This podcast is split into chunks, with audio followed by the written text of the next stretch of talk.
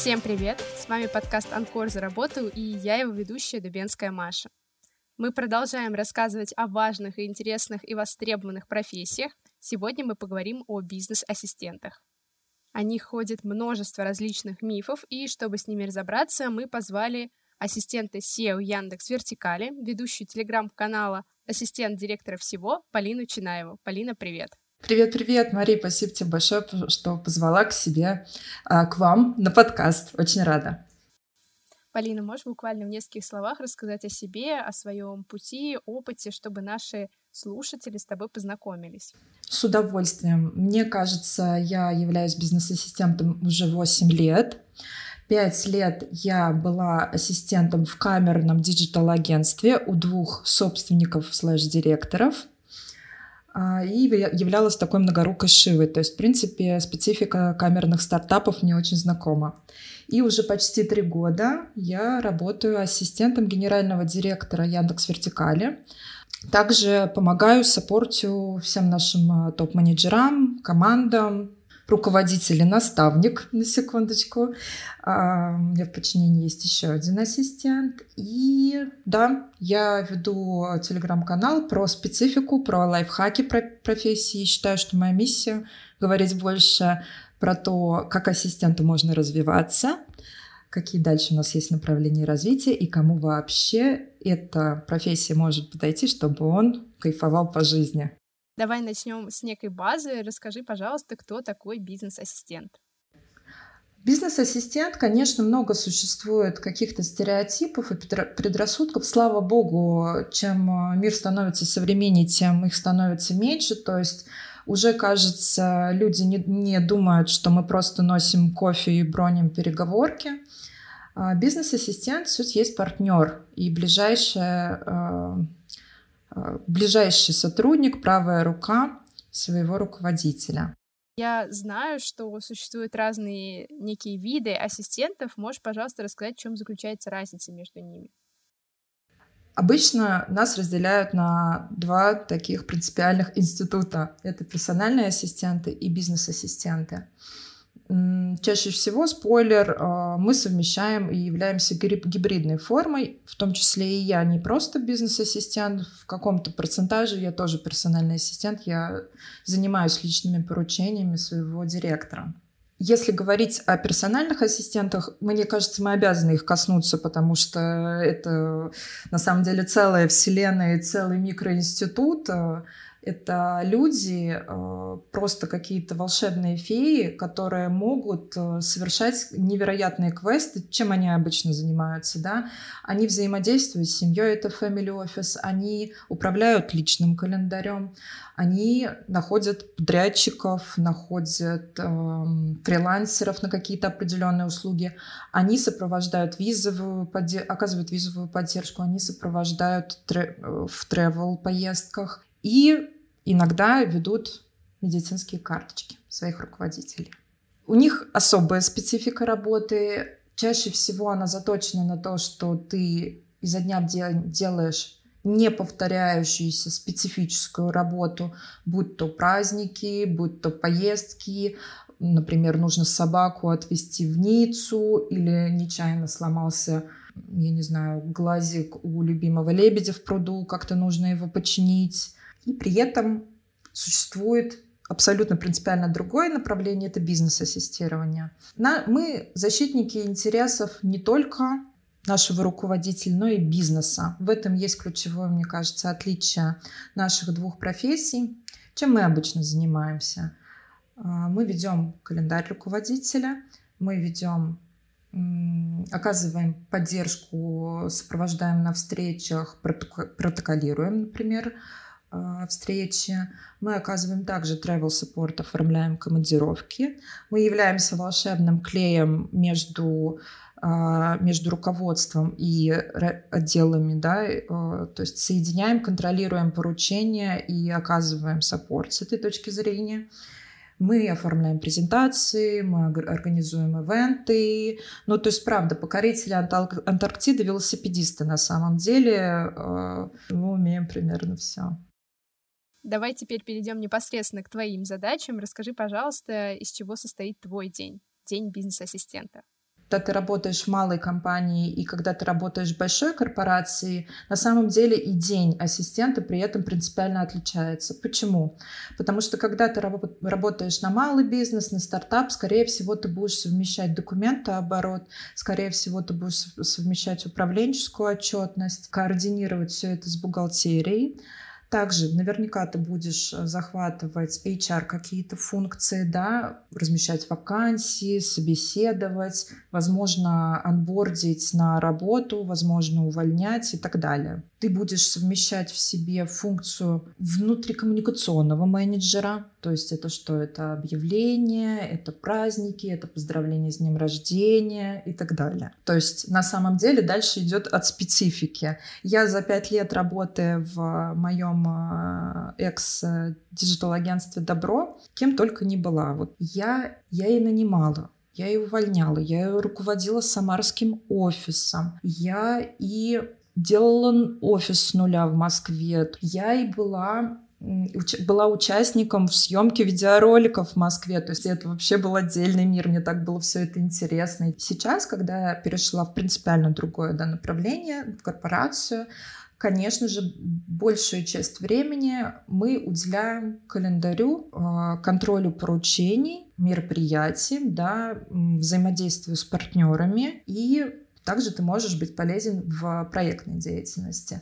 Почему? Потому что уже в больших корпорациях всю свою энергию, все свои минералы в голове э, топ-менеджеры посвящают стратегическим задачам, да, они целыми днями находятся на встречах, они смотрят в эти графики, курят эти слайды, смотрят цифры. И, конечно, все, что им нужно, это освободить их время на, на вот эти вот стратегические решения, то есть э, распланировать их календарь, сделать так, чтобы они могли спокойно порхать из переговорки в переговорку, чтобы у них было время на обед, чтобы у них было время вспомнить, кто они и куда идут, позаботиться о них, окутать их уютом и проконтролировать все их поручения. Ты сейчас описала довольно широкий пул обязанностей, и не совсем понятно, что необходимо в самом начале. Можешь, пожалуйста, рассказать о входном пороге в профессию, что требуется новичку? А, Мое глубокое искреннее убеждение, что первично это психопортрет на самом деле ассистента, даже не наработанные навыки, а то, как человек думает, а, какие у него есть принципиальные, да, какие-то психологические настройки, и как он относится к себе, к своей работе, к дисциплине и так далее. Я считаю, любой человек, если у него есть вот эти вот внутренние какие-то навыки, что я в это включаю, это внимательность, умение соблюдать конфиденциальность, да, то есть умение держать язык за зубами. Пытливый ум, я бы сказала, я не знаю, как по-другому это сформулировать, такие горящие глаза, то есть, да, активная жизненная позиция. Конечно, безусловно, эмоциональный интеллект. Это входные данные, на мой взгляд, в эту профессию.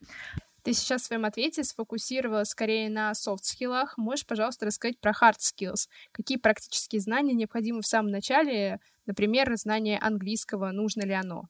Абсолютно верно. Если мы говорим уже про повышение грейда, так сказать, да, чтобы получать еще больше и расти и лететь в космос, безусловно, нужно уделить время своему образованию. И, конечно же, геймченджер это изучение иностранного языка. Хорошее знание иностранного языка сделает тебе x2 в зарплате. Тут даже говорить не о чем. На самом деле два фактора сильнее всего на рынке влияют на твою зарплату. Это мобильность и знание иностранного языка. Можешь ли ты куда-то релацироваться и насколько хорошо ты говоришь на языке, куда ты приземлишься. Если мы говорим про hard skills, то, конечно же, это знание финансов, элементарные хотя бы форма 1, форма 2, да, то есть э, как про фин-результаты, уметь читать PNL, если ты протоколируешь встречи.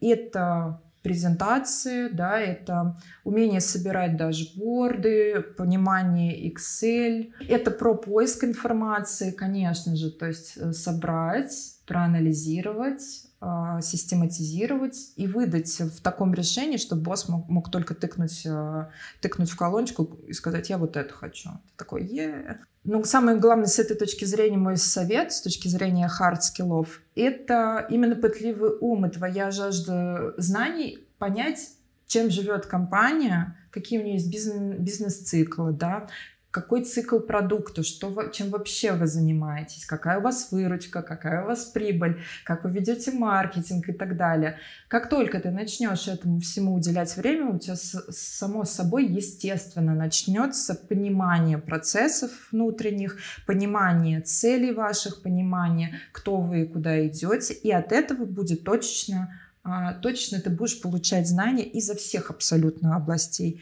Финансы, маркетинг, пиар, HR, безусловно. Мы обсудили э, входной порог в профессию. Давай теперь с тобой поговорим про развитие. Какие наиболее популярные карьерные треки ты можешь назвать? Условно, каких высот можно достичь, начиная с бизнес-ассистента? Касательно треков, я вижу тут много треков. Если вы исходили из, как я, кстати, из э, управленческой отчетности, из документа оборота, то есть я приходила менеджером по документообороту.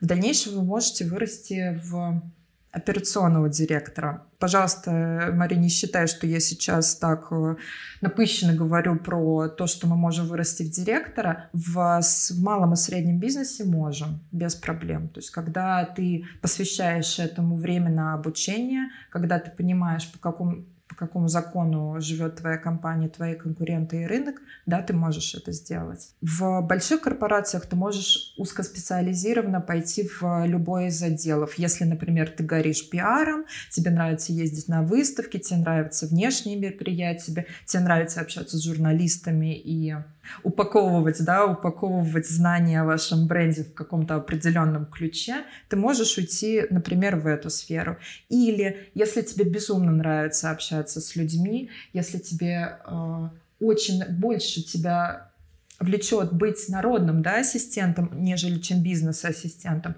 ты, например, можешь уйти в интеркоммуникации, ты можешь уйти в адаптацию новеньких, а в дальнейшем, возможно, вырасти и до HR-аналитика или HR-бизнес-партнера. Опять же, если тебя тянет к анализу данных, ты можешь уйти в какую-то аналитическую историю, да, то есть собирать какие-то дашборды, анализировать информацию, уйти в какой-то из этих отделов. По сути, получается, что работа бизнес-ассистентом дает себе некоторую базу для развития совершенно разных направлениях, но, допустим, я хочу именно развиваться в бизнес-ассистентах. Можешь, пожалуйста, рассказать, какие тут существуют грейды? Да, я на самом деле недавно только пришла к этому знанию, когда у меня только-только появился в команде ассистент, младший ассистент, я села и подумала, Поля, мне кажется, тебе нужно сформулировать компетенции, которые должны быть в разных, а, в разных грейдах. Лично в моей картине мира я тоже их делю на джуниора, медла и синьора. Что для меня джуниор-ассистент? А, а, подозреваю, что в Москве джуны получают примерно 80-100 да, на руки. Что это такое? То есть это сотрудник, который мог прийти с нуля, да, без бэкграунда какого-то, без опыта работы. Он делает все по инструкции. Он работает от, там, от забора до обеда. Он, э, ему нужен какой-то определенный саппорт. Он постоянно требует э, промежуточного контроля, получается, да. И самое ключевое тут, он не понимает бизнес-процессы и как же, по каким законам живет компания, какой человек отвечает э, за что, да, какие существуют отделы. И, скорее всего, он еще не проактивен. То есть он вот скован страхом, да, он не понимает, где ему можно давать советы, какие-то что-то оптимизировать, а где нельзя. То есть это вот такой начальный этап, на котором ты еще не думаешь, как принести пользу своему руководителю и бизнесу. Вот это джуны. Middle, соответственно, это уже следующий шаг. Ты начинаешь понимать, какие бизнес-циклы есть, какие продукты вы выпускаете, ты начинаешь уже спокойно, автономно выполнять работу, повторяющуюся без контроля. У тебя отлетает от зубов какие-то повторяющиеся задачи рутинные. Ты спокойно уже берешься за какую-то специфическую задачу. Возможно, можешь э, оптимизировать бизнес-процесс, возможно, можешь его даже описать и внедрить. И тут ты уже можешь предугадывать исходы своих решений, решений ваших, ну, решений партнеров, да, решения руководителя, например, выявлять риски и нивелировать. На мой взгляд, на, если мы говорим про Москву, то есть это вилка, да, давай вилку, потому что э, существует все равно медиана какая-то у них, на мой вкус, это где-то 80-150, вот так. И, наконец, э, существуют сеньоры. Кто это, да? Что это за пыльца с крыльев фей? Что же они делают? Я думаю, это уже люди, а, ассистенты, которые, у которых есть безусловная химия с руководителем, они могут предугадывать его мысли, они прекрасно понимают, чем живет компания, понимают цели, понимают э, ключевые KPI, понимают, э, почему сейчас происходят те или иные процессы. Они могут выявить юридические риски, экономические риски, имиджевые риски, что самое главное, да, для компании и непосредственно для своего руководителя. И ну, не то чтобы их работа автономна, вообще они уже могут руководить командой, да, то есть ты можешь уже, Полина Чинаева, которая может уже иметь своих Полин Чинаев, да, и ими руководить. И думаю, здесь ключевое, да, про высокий грейд, это мы должны что-то улучшать. То есть мы, скорее всего, ведем уже какую-то проектную деятельность, мы проактивно ее предлагаем и то есть у нас какой-то есть еще отдельный стрим, который чаще всего ассистенты на, себе, на себя не берут, да, то есть это какая-то проектная деятельность. И это уже от 150 до бесконечности. Про бесконечность я, правда, имею в виду бесконечность, потому что, повторю, есть определенные драйверы, такие как э, английский язык, такие как э, мобильность твоя, да, или там, я не знаю, какое-то узкоспециализированное знание, именно hard skills, которые могут вообще зарплату в космос твою отправить. Мы сегодня в основном с тобой говорили про плюсы и преимущества данной профессии, но везде есть свои недостатки. Можешь, пожалуйста, поделиться минусами данной профессии? Минусы. Конечно, у профессии нашей есть целый пул минусов. Безусловно, это постоянная включенность. Это большой риск выгорания. Практически 99% вакансий требуют, чтобы ты был на связи 24 на 7. Это не значит, что тебя трогают все выходные после 19.00, но включенность должна быть постоянная. То есть элементарно у тебя перестраивается голова, да, то есть есть такой риск, а, сейчас немножко в психологию уйду, да, есть такой риск слияния с компанией, мол, а как же, ну, как они справятся без меня, а если я уйду в отпуск, а если я уеду, где не будет ловить связь? Или начинается, знаешь, даже вот это вербальное слияние, когда ты говоришь «мы» про себя и руководителя. То есть мы приедем к вам в 12.00, ты никуда не едешь, ты сидишь. Это там Павел Николаевич поехал в Красную Розу, а ты сидишь на месте. Ты говоришь мне, вот это психологическое слияние, оно на самом деле тоже очень, очень естественно для нашей профессии и, и очень болезненно сепарироваться на самом деле, когда ты понимаешь, что ты не есть твоя компания, ты отдельный человек, а, у тебя есть отдельные желания, у тебя есть своя личная жизнь, и у тебя есть определенные амбиции. И, к сожалению, еще одним аспектом, а, влияющим именно на, эту, на это слияние, является то, что наша профессия достаточно невидимая.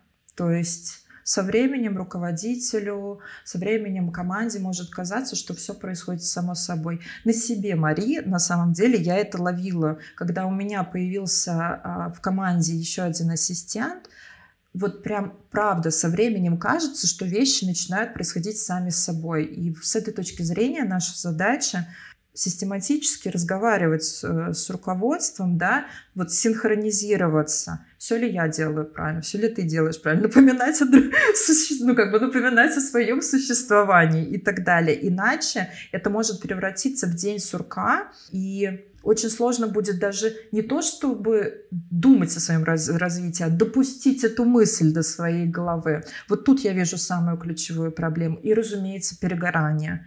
Перегорание, ты начинаешь приоритизировать все сыпящиеся, а у нас рутинные сыпящиеся задачи, они никогда не, не прекращаются. И ты начинаешь приоритизировать работу а, во вред своей личной жизни. То есть тут нужна железобетонная дисци- дисциплина и железобетонная любовь к себе на самом деле, чтобы у тебя всегда было время, отведенное на себя, на спорт, на свое тело, на свое ментальное здоровье и на отдых. Давай подведем итог сегодняшнего нашего подкаста. Можешь, пожалуйста, дать несколько советов начинающим специалистам, которые, например, только задумываются о начале своей карьеры? В первую очередь, конечно же, я хочу пожелать не бояться, если у вас, допустим, нету опыта, но вы, послушав подкаст, у вас что-то щелкнуло, да, какие-то бабочки в животе появились, дерзайте, пожалуйста, дерзайте. Это я обожаю, я души не чаю в нашей профессии. Мне очень легко развиться и найти какой-то попробовать по чуть-чуть всего и найти то, к чему у вас э, лежит душа. Я бы посоветовала начать с, мал... с маленькой какой-то камерной компании.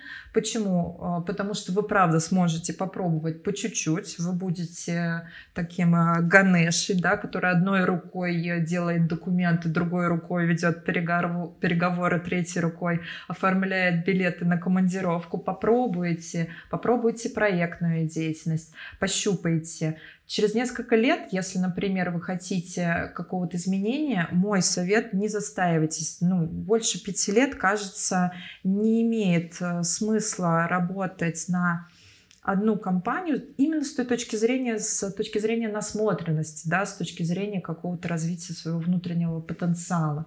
Я бы потом пошла в большую компанию, а потом уже задала себе вопрос, э, что дальше, что ты хочешь дальше.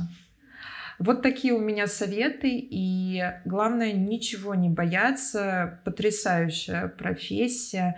Э, жду вас всех. А за лайфхаками, за какими-то полезными постами и инструментами приходите в мой канал. Ассистент директора всего. Нахожусь в Телеграме. С удовольствием со всеми пообщаюсь. Полина, спасибо большое, что пришла сегодня в наш подкаст и ответила на все вопросы.